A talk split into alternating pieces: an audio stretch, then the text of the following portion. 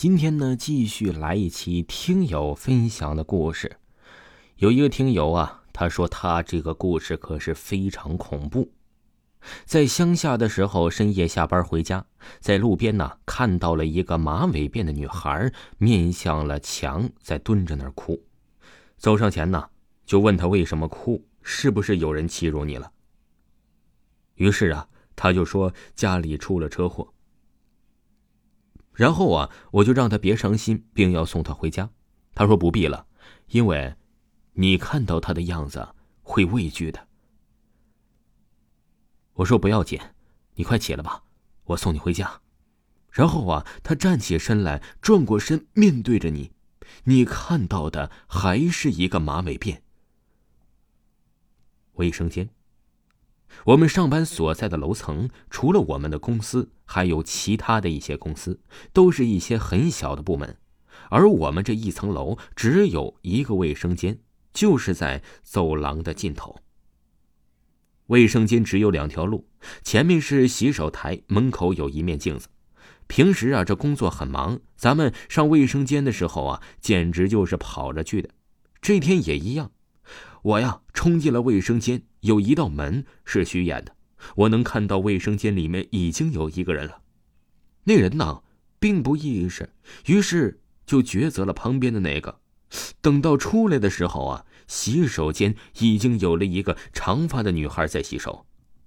那个其实是隔壁公司的女孩，我们在走廊里遇到过很多次，虽然没有打过招呼，但是也算是半个熟人了。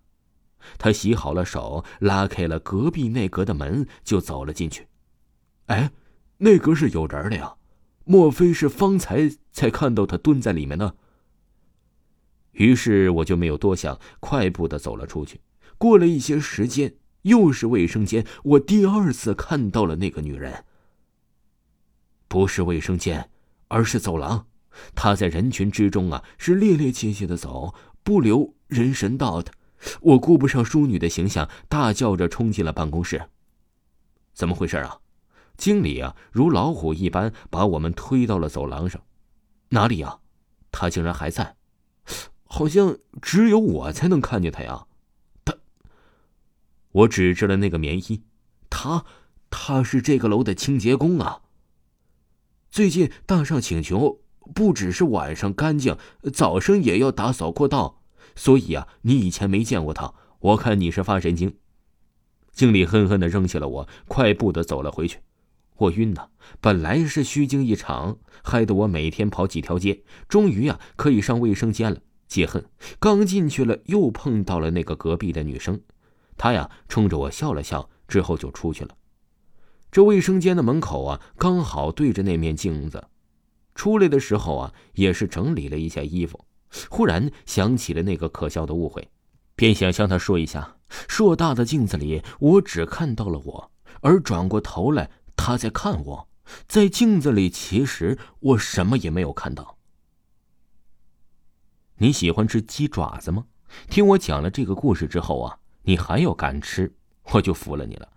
阿芳是一个大排档的老板。以前他的生意并不是很好，但是自从得到了一位高人的指导后啊，他的生意一下子就红火起来了。特别是酱鸡爪，但是他天天呢都只是限量供几十份。二零一二年的电影下载，谁来了也没得多。我可苦了我这食客了，有时候去晚了就没了。那一天呢，我是睡都睡不着，就为了那一碗鸡爪。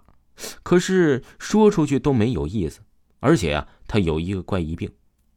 这个做鸡爪的，他的厨房啊都是用黑布罩着的，没有人晓得他是做了什么菜。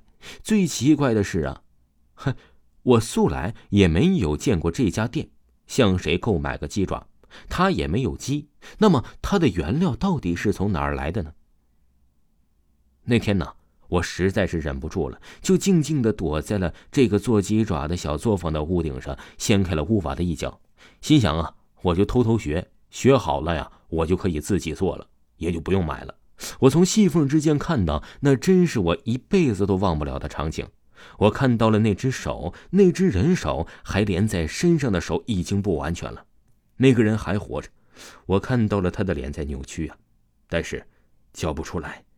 他全身只是皮包骨头，可是手却是肉肉的，那只手却是被钉在墙上的，灰黄色的，掺着了一丝血丝，还在抖动着。这时候，这外面有人叫了一份鸡爪，只见他飞快的剁着，然后下锅加料，很快这一盘鸡爪就香喷喷的出锅了。阿芳将它端了出去。这时啊，我发现他冲着我这个方向笑了一下，咚！我吓得从上面掉了下来，掉进了阿芳的厨房。从那之后啊，他家的饭店里就多了另一道鸡爪。听众朋友，本集播讲完毕，感谢您的收听。